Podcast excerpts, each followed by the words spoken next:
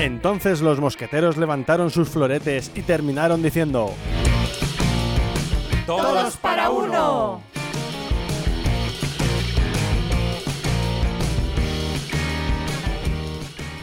¿Os sabéis el chiste del yogur? No. No. Es natural. Hola, muy buenas, ya estamos un día más. Todos para uno. Lo peor es que nos ven en vídeo Sí, también. sí, sí, sí, es ver la cara que habéis puesto después de este chiste maravilloso. ¿Y por qué hemos empezado con un chiste maravilloso? Porque vamos a hablaros del el humor. Porque le hemos dejado a David empezar. Sí, por eso ha sido tan maravilloso. Vamos a hablar del humor y bueno, vamos a hablar de humor. ¿Quiénes vamos a hablar? Pues ya se han presentado creo, prácticamente hablando, que son Lavinia, Cristian y Hola. Eli. Hola. Hola, ¿qué tal? Hola a todos. Y Todas. bueno, pues eh, podéis vernos, eh, como bien sabéis, en Evox, en Spotify y en YouTube. Así es. Y bueno, hoy va a empezar. Y es- escucharnos sobre Y todo. escucharnos. Sí, Sí, podéis vernos. nos podéis vernos, pero salvo que no. ¿Os imagináis? Sí, sí. Bueno, ya que vamos a hablar del humor, yo quiero contar la historia de un médico humorista, aunque realmente él prefiere que le digan, o sea, que le reconozcan antes que médico y antes que humorista como activista social, que ha luchado durante toda su vida y sigue luchando por un acceso digno a la salud, por justicia social y por la humanización de la medicina. Esto quiere decir sus protocolos, los tratamientos, etc. ¿Sabéis de quién voy a hablar? Eh, yo creo que sí. ¿A ¿Alguien a le suena? Eh, yo creo que es Pachadams. Muy famoso. Pachadams, que fue un Casi. pachacho. Voy a hablar de Hunter Dorothy Adams, Casi, casi. más conocido como Patch Adams.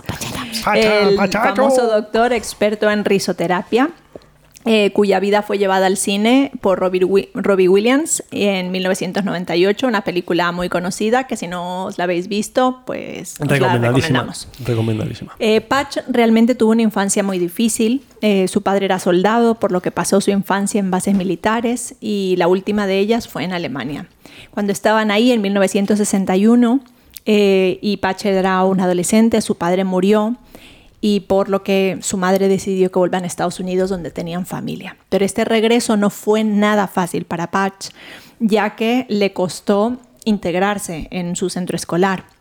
Él era un adolescente y según lo que él menciona en su biografía, en, el- en ese instituto solo había gente blanca y me metí en problemas con mis compañeros que me pegaban por enfrentar el racismo que me rodeaba. Él, di- él dice que se sentía como un niño extraño, eh, que bueno, que tenía otra filosofía de vida y que no encajaba. Aparte de eso, su mm, tío, que era su figura paterna, eh, falleció por suicidio y esto le hizo venirse abajo también. No habían tenido una vida fácil, él ya había tenido varios intentos de suicidio, él dice que no quería vivir en un mundo de tanta violencia e injusticia, que es lo que él sentía, y fue hospitalizado por tres ocasiones. La última de ellas cuando tenía 18 años y bueno, la última hospitalización realmente cambió su vida porque coincidió allí con eh, Rudy un hombre que sufría alucinaciones, le tenía miedo a las ardillas, a los fantasmas, era alérgico al pasto y le gustaba comer papel higiénico. Es normal que tengas miedo a las ardillas. todo. Tiene sus cositas. Papel Una higiénico. persona con, con un trastorno mental, que no es fácil vivir una situación como esta. ¿Os imagináis que en las noches gritaba o, o en el día, ¿no? Por, por toda esta situación y, y- y me imagino que no habría sido fácil tampoco ser compañero de habitación de una persona que estaba sufriendo de esa forma. Pero Patch decidió, en vez de sufrir o pasarlo mal por, por, por esto, eh, ayudar a Rudy, jugar con él y pasarlo bien. Él también menciona que ver la, realidad por la que estaba rodeado le hizo ser consciente de que habían personas con problemas aún mayores de los que él estaba teniendo y de alguna manera eso le ayudó a relativizar el problema que él tenía. Y bueno, con respeto, por supuesto, pero jugaba con Rudy, ¿no? Le, le ayu- le ayudaba a ver con humor estos miedos que tenía y, así le ayudó a superar algunos miedos. Y en ese momento él descubrió su vocación y también su propósito de vida, eh, algo que realmente es eh, muy potente, ¿no? Para, para poder eh, continuar viviendo con positividad, ¿no? Claro. Y entonces en, en ese momento él decide estudiar medicina y efectivamente lo hace. Y él dice, a los 18 años decidí ser feliz y, tra- y trabajar para graduarme como médico.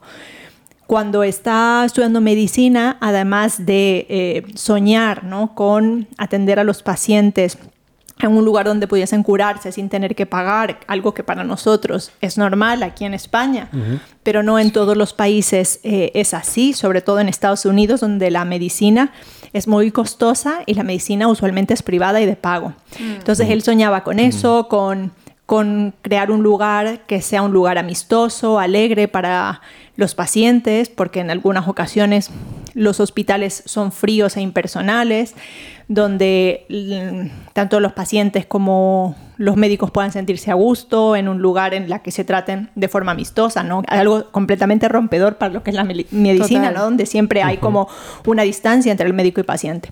Y además, pues fue objetor de conciencia contra la guerra de Vietnam. Una vez que se graduó, entre 1971 hasta 1983, un gran año, porque es el año en que David y yo Por supuesto. nacimos. Es el mejor año del Eh, mundo. Ole. De la historia. Atendió junto con un equipo de voluntarios a más de 15.000 personas enfermas y nunca pidió dinero a cambio. Eh, más tarde eh, fundó el Instituto Gesundheit, que en- es una palabra en alemán que se usa para eh, cuando una persona pues estornuda, decirle lo que Eh, aquí salud. decimos O sea, yo exactamente. estornudo y tú dirías achis. Muy rápido lo has dicho. Como que te lo esperabas. Y, y bueno, eh, él, es un experimento que él dice que es holístico con un enfoque médico. Realmente es como la- lo que ahora llamamos eh, medicina integrativa, ¿no? En el que no se deja de proporcionar un tratamiento médico eh, que podemos llamar va, científico, sino que se toma en cuenta algunas otras variables que son importantes para el ser humano, para su calidad de vida, que a veces son difíciles de medir en, en- En la medicina tradicional. Exactamente, claro. eh, pero que son importantes ¿no? y que, que aportan sobre todo a la calidad de vida. Eh, y bueno, él eh, es un médico payaso famoso que ha llevado voluntarios a todo el mundo, ha trabajado muchísimo en Latinoamérica, eh, yendo a hospitales, asilos de ancianos, a orfanatos, llevando alegría. Eh, él dice que no es importante solo lo que dices, sino las, la actitud que tienes, el, el tono de tu voz, el- los sonrisa. gestos que haces, ¿no? Y que bueno, que, que es importante eh, que la salud pues sea un espacio amistoso. Quiero terminar indicando que él dice que él, él dice que la risa no es una terapia, sino que no es, es una parte esencial de la condición humana, que lo que no es de humanos es la seriedad. Ujú, Muy bueno. Qué bueno. Muy bien. Sí, sí, bonita historia. Yo de niño, y esto es verdad, yo quería ser médico payaso. O sea, quería ser las dos cosas sin saber que eso exis- existía. Al final he conseguido ser un payaso y tener la letra de médico. bueno, Casi, casi. Has ido cogiendo cositas. Sí, mucho, mucho. Muy bien. Eh, Cristian, ¿tú de qué quieres hablarnos? Yo pues quería continuar con lo que acaba de comentar Eli, lo de la risoterapia. No lo de que no que sea una terapia, que es lo último que ha dicho, sino que creemos que sí que es una terapia porque la usan médicos, la usan psicólogos, se está introduciendo mucho en la, en la sanidad actual. sí, en los centros oncológicos, ¿no? Sí. Hay muchísimo. Sí. Y, y para niños, para niños hay Sí. incluso Claro. organizaciones, ONGs que llevan el humor a los niños, Sí. que eso es maravilloso. Hombre, es que es necesario para la calidad Sí. de vida, o sea, es- ¿Y por qué? Pues vamos a hablar esos beneficios que tiene la risoterapia dentro del cuerpo humano. Muy bien. Por ejemplo, potencia el funcionamiento del cuerpo humano mejorando el sistema cardiovascular, inmunológico, endocrino, respiratorio y musculoesquelético. ¿De qué manera? Pues reduce el estrés, reduce la ansiedad, la depresión, reduce los niveles de cortisol en el cuerpo, lo que evita tener miedos o tener ese, ese estrés o esa ansiedad que tenemos. Por el contrario, aumenta la, la dopamina, la serotonina, la adrenalina, lo que nos ayuda un poquito a conciliar el sueño, a estar más tranquilos, mejora nuestra, nuestra respiración, nuestro, el, la- el sistema emocional, pero para la relación, o sea, la relación emocional, cómo afrontamos las cosas. Y al final es algo que hay que hacer, pero profundamente. Es decir, no nos vale una risita de jiji, jaja. no, tiene que ser una carcajada. La característica principal de la risoterapia es que haya risa. Es que implica en carcajada fuerte. Y esto no todo el mundo lo tiene, pero siempre se puede mejorar y entrenar. que, que este tipo de, de terapias, ¿no? que se llaman terapias, son difíciles de medir en, en la ciencia tradicional, ¿no? Claro. como Sí. la música, la influencia, tal, y por eso a veces eh, se complica, pues, el, el llamarles como terapia o Claro. tal, pero sí que tiene una influencia clarísima, ¿no? La alimentación, la esperanza, la música, la, la alegría. Sí, son la variables, son variables importantes, Sí. difíciles de medir de un método científico. Claro. pero está claro que funciona. Que ayuda. Y por otro lado os traigo distintos tipos de humor. Que sabemos que a unos nos hacen gracia unas cosas, a otros otras. Y Y, a mí- vamos a y a diferenciar un todas. poquito. Ay, para eso está David, que Claro. le vale todo. Yo me río con cualquier cosa. Bueno, ya veremos, ya veremos. Yo veo un perro persiguiéndose el rabo y me río. el perro. Ay, madre. Empezamos con el humor afiliativo, que es el humor blanco, más o menos humor lúdico, en el que no hay hostilidades, solo bromas y risas. A ese le gusta a Eli. O sea, lo que es más de tertulia, más a Amable. puede ser más infantil, más de horario family friendly. Gracias. Sí. De los que se van pronto a Family dormir. friendly. En cambio, por otro lado, tenemos el humor agresivo, en el que se critica algo o de los demás, pero ya de modo sarcástico o irónico. No confundir con contar un, grit- un chiste gritando, que eso Claro. no es un humor agresivo. Es, Eso es gritar. eso es gritar. Entonces, el problema de este tipo de humor, que sí que puede ofender. Claro. O sea, es como David se podría enfadar si le digo que qué bien peinado viene hoy. Para los que nos veis en. YouTube Sí, yo- lo entenderéis, los que Claro. solo nos escucháis, pues... Pues os podéis imaginar qué peinado llevo. No, y hay mucha polémica también porque en algunas ocasiones hay personas que se meten con cosas que, Sí. que no son, o sea, no sé, para- desde mi punto de vista no son graciosas, ¿no? Como burlarte de un delito, burlarte de, qué sé yo, de, de que vas a asesinar a alguien por más Claro. que te caiga mal o por más que sea un personaje público, no sé, para mí eso ya rompe un poco. Hay cosas con las que no se de- pueden bromear. Sí, el, el famoso No límite del humor, ¿no? Donde está el límite del humor. Que yo al respecto hace poco oía un, un humorista que decía algo que a mí me parecía interesante y ponía el ejemplo de Fernando Alonso y él decía, Fernando Alonso corre un coche de Fórmula 1 a 200 por hora y nadie le dice que te vas a matar o que te van a poner una multa, bueno, se puede matar, que te van a poner una multa. Y él decía, no, porque ese circuito está preparado para eso, él circula en ese sitio a esa velocidad. Y él decía, yo como humorista, ¿no? Eh, cuando hago humor lo hago en un entorno en el que la gente que lo ve tiene que entender Sabe que ese es su entorno. Claro, que ese es el entorno en el que yo hago humor. Y, y eso me hace pensar muchas veces Twitter o ¿no? redes sociales donde la gente diciendo, no, si es humor, y pone cosas que ofenden, y quizá la ofensa no debería ser nunca humor. Y, y lo que decimos, mm, Cristian me puede bromear con mi calvicie porque hay confianza. Y porque sabe que a ti no es una cosa que te preocupe, ¿no? Claro, no, y- pero una persona que no me conoce nada me Ahí hace el mismo chiste que Cristian y digo, oye, ¿tú de qué vas?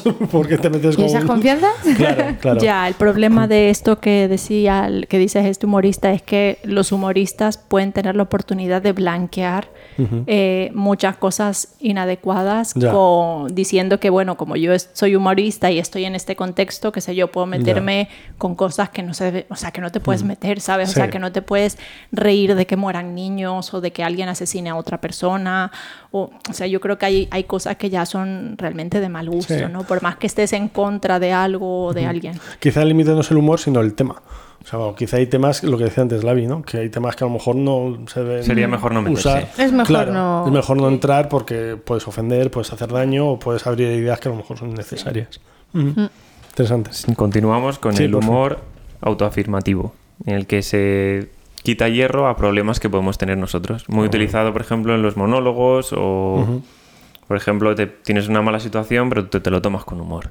En plan, acabas de pisar una mierda Una caca. y te lo ¡Da tomas, suerte! te lo tomas, con- te lo tomas con humor. Sí, sí. Muy positivo para la salud mental. Claro. Eh, Pisar el, caca. el re- el Ah, reírte de ti mismo cuando pisas una caca. Y luego tenemos, por otro lado, muy parecido al agresivo, el humor despreciativo, que es ya más descalificativo y se trata de ridiculizar a los demás o a uno mismo, pero ya como un poquito un paso más allá. Sí. Yo ¿Sabes? creo que eso se usa mucho en el bullying, por ejemplo. Ridiculizar delante de los demás a alguien por... Sí.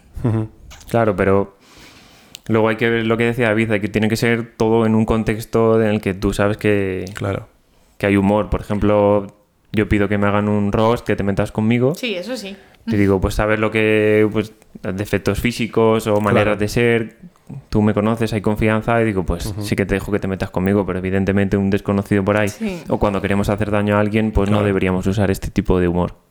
Exactamente. No, y también la edad, por ejemplo, ¿no? Que tal vez tú ya eres, ya eres maduro y Eso tal, es. lo puedes permitir en un contexto de, De ocio, pero tal vez en tu trabajo no lo vas a permitir, ¿no? Claro. Qué sé yo. Entonces, eh, a un adolescente o a un niño hacer ese tipo de bromas o que vive en un contexto en el que se va bien ese tipo de bromas y lo haga y lo repita con sus compañeros, pues puede ser terrible porque puede hacer mucho daño a, Sí. a sus Claro. compañeros.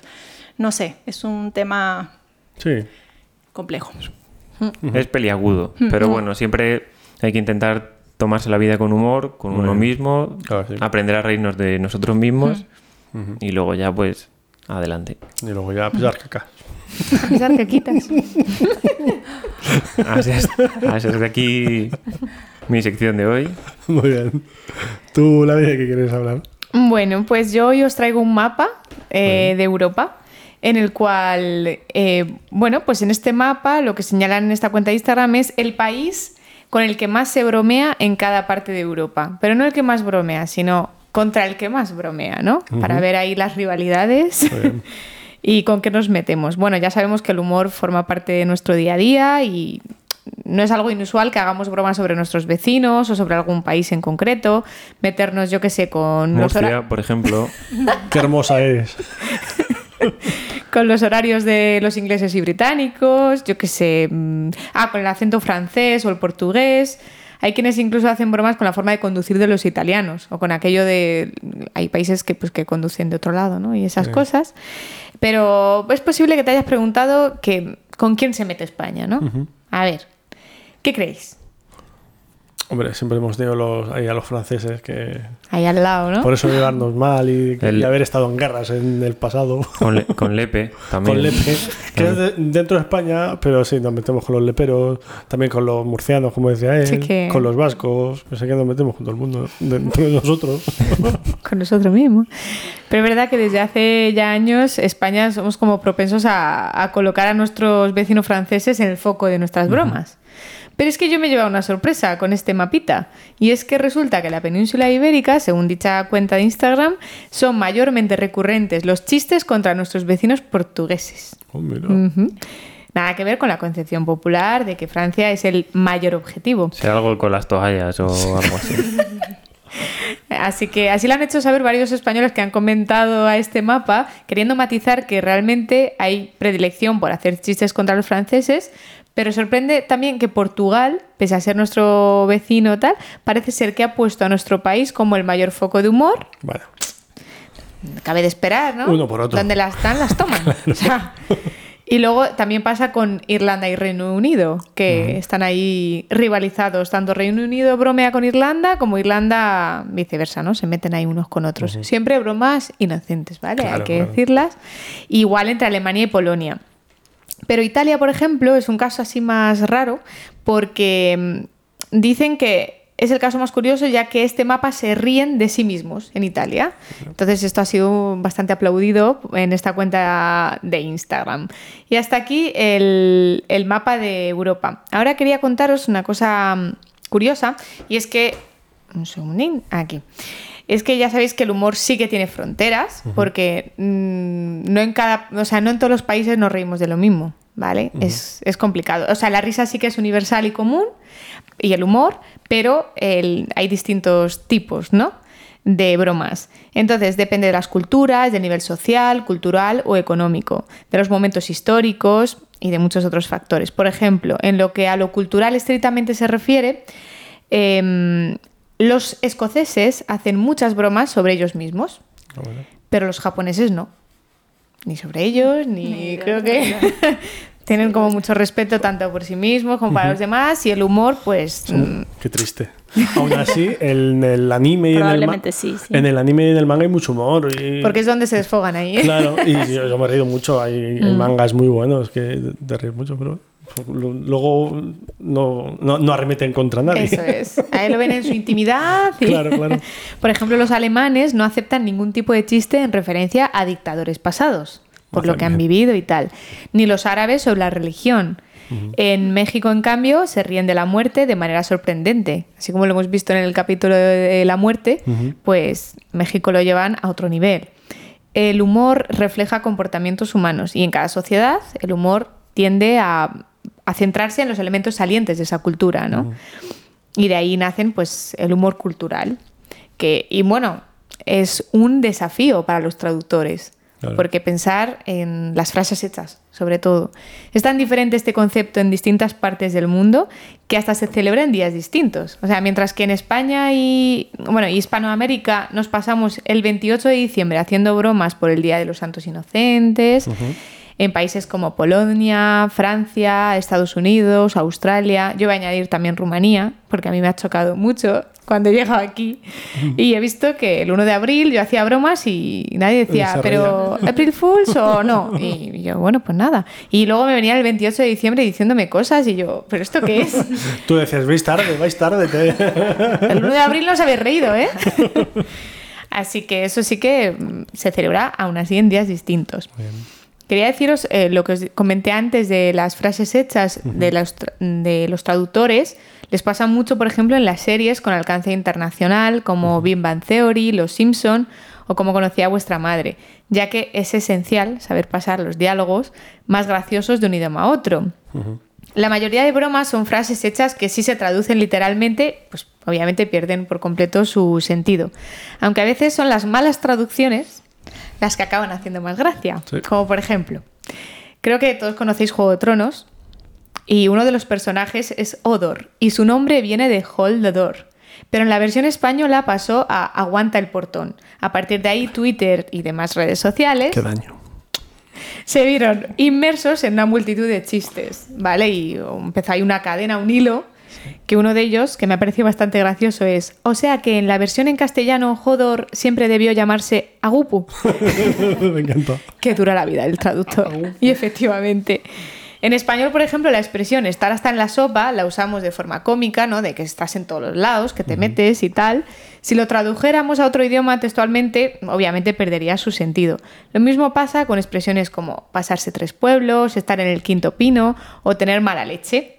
Si del inglés That's the straw that broke camel's back, que dice, bueno, literalmente es esta es la paja que rompe la espalda del camello, nos quedaríamos un poco, ¿qué ha Igual, dicho qué? te quedarías igual. En este caso, lo que es eh, otra frase hecha que tenemos es esta es la gota que colma el vaso. Y os voy a recomendar una página que se llama Super Británico, que tiene una manera de tomarse con humor lo ridículo que quedan las traducciones literales eh, de expresiones coloquiales. Y una que me ha hecho mucha gracia es Little Eye with Me, traducida del español Ojito conmigo.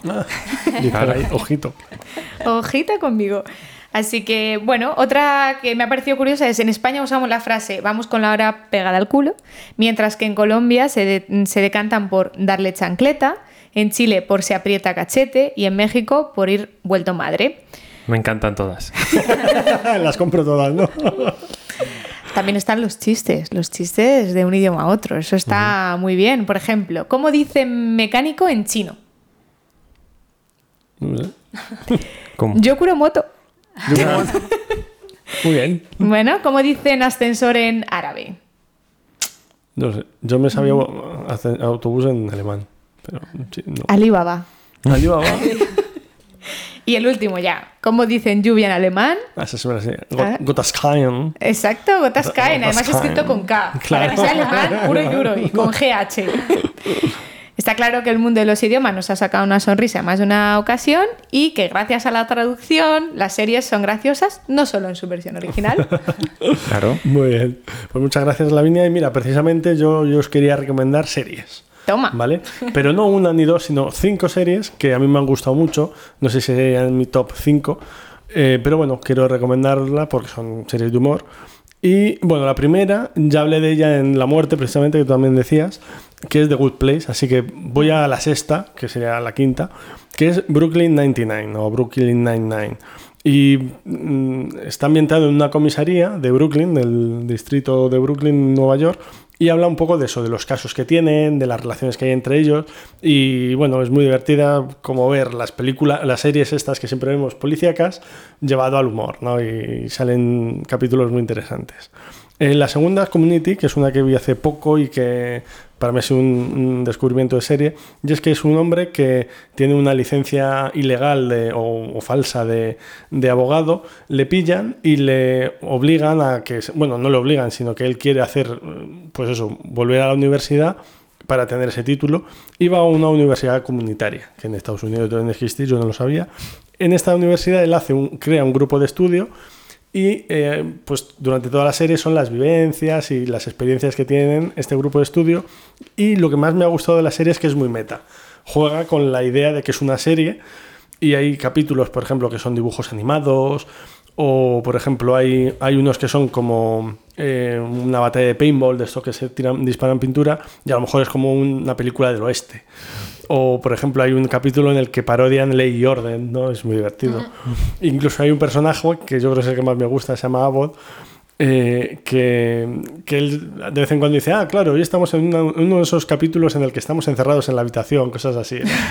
es muy divertido. Y, y me ha parecido muy buena y no está más adelante porque hay algunos momentos que dejan de salir personajes y entran otros nuevos. Y en ese momento la serie tiene carencias o, o, bueno, no es tan buena a mi juicio. Y por eso está en el 4, si no podría estar en el 2. Eh, en el tercer puesto, ¿vale? Medalla de bronce es para The Office, que es muy conocida. Un Y clásico. Es un clásico. La versión eh, estadounidense, porque hay una inglesa que no he visto y que he oído que es muy buena, pero no llega al nivel de la, de la estadounidense. De hecho, la estadounidense llegó a tener más temporadas. Y esto va de una oficina en la que trabajan en una empresa de papel, ¿no? Mm, Resmas de papel al por mayor. Y pues eso, de la- los problemas que hay en la empresa, las relaciones que hay entre ellos. Y hay una cosa que me encanta de esta serie y que me gusta en muchas otras, y es que miran a cámara, ¿no? A veces, cuando alguien está hablando y dice una tontería, hacen así, miran a cámara y niegan. Como nosotros. Sí, sí, sí. No me, no me digas que hacéis eso. Bueno, da No, igual. no, no, no. Nunca. O, o, por ejemplo, hay momentos en los que son como entrevistados, ¿no? Entonces están hablando de lo que ha pasado, de lo que van a hacer y tal. Y eso me, me gusta mucho, lo que se dice romper la, la cuarta pared, que Sí. también en Community pasaba, ¿no? Y, y juegan mucho con eso, porque como diciendo, bueno, sabe- se- sabemos que estáis al otro lado, vamos a hablar con vosotros, con el espectador. Qué guay. Sí, sí, sí. Y eso es una de las cosas que más me gustan. Eh, por otro lado está Mother Family, sería la segunda, que también le pasa lo mismo que Medalla The- de plata. Medalla de plata, efectivamente. Pasa lo mismo con The Office, ¿no? Es como una entrevista en algunos momentos y en algunos momentos también miran a la cámara y niegan. Mola un montón. Mola muchísimo. muy o divertido. hablan inclusive a la Sí, cámara. se Hola, sientan ahí en el sofá y. Sí, sí, sí. Bueno, yo es que esto. Sí, sí. En The Office pasa igual, ¿eh? En The Office se sientan delante de la cámara y hablan. Eh, sí, sí, eso es, eso es muy bueno. En alguna ocasión escuché que eso, que eso que hacen de sentarse frente a la cámara es como si fueran los pensamientos en realidad. Mm. Están pensando lo que en realidad está sucediendo en la, en la escena, ¿no? Y es verdad, porque si lo veis a veces de una a otra cambia el, Total. el punto de vista, ¿no? Y bueno, The Office es de un hombre que tiene un hijo y una hija y te hablan de las tres familias. De la, Family. De family. De Modern Family. en Modern Family, sí, sí, sí. sí. Eh, te hablan de las tres familias y luego a la vez, pues la familia que hacen las tres familias juntas. ¿no? Claro. Y muy, muy divertida, además, eh, pues eso, hay capítulos divertidísimos, situaciones que dices, pero ¿cómo puedes, ¿cómo puedes hacer esto? Y lo hacen. Y luego estereotipan a veces, pues, los latinos, porque hay un personaje latino, a los homosexuales también los estereotipan, porque hay personajes homosexuales. Y A los muy- estadounidenses a los- también. sí, sí, sí. La típica familia. Claro, claro, critican también cómo son los estadounidenses y tal, y es muy O a buena. los padres versus madres. Sí, versus hijos, sí, Sí. la, la que es más dominante frente al que es más divertido, ¿no? Sí, sí. y bueno, así que esa es la, la segunda, ¿no? Eh, la medalla de, de plata. Y la medalla de, de oro para mí es una serie muy divertida, que es, es viejuna ya, pero yo la tengo mucho cariño, que es Seinfeld. Y Seinfeld va de un monologuista llamado Jerry Seinfeld, interpretado por Jerry Seinfeld.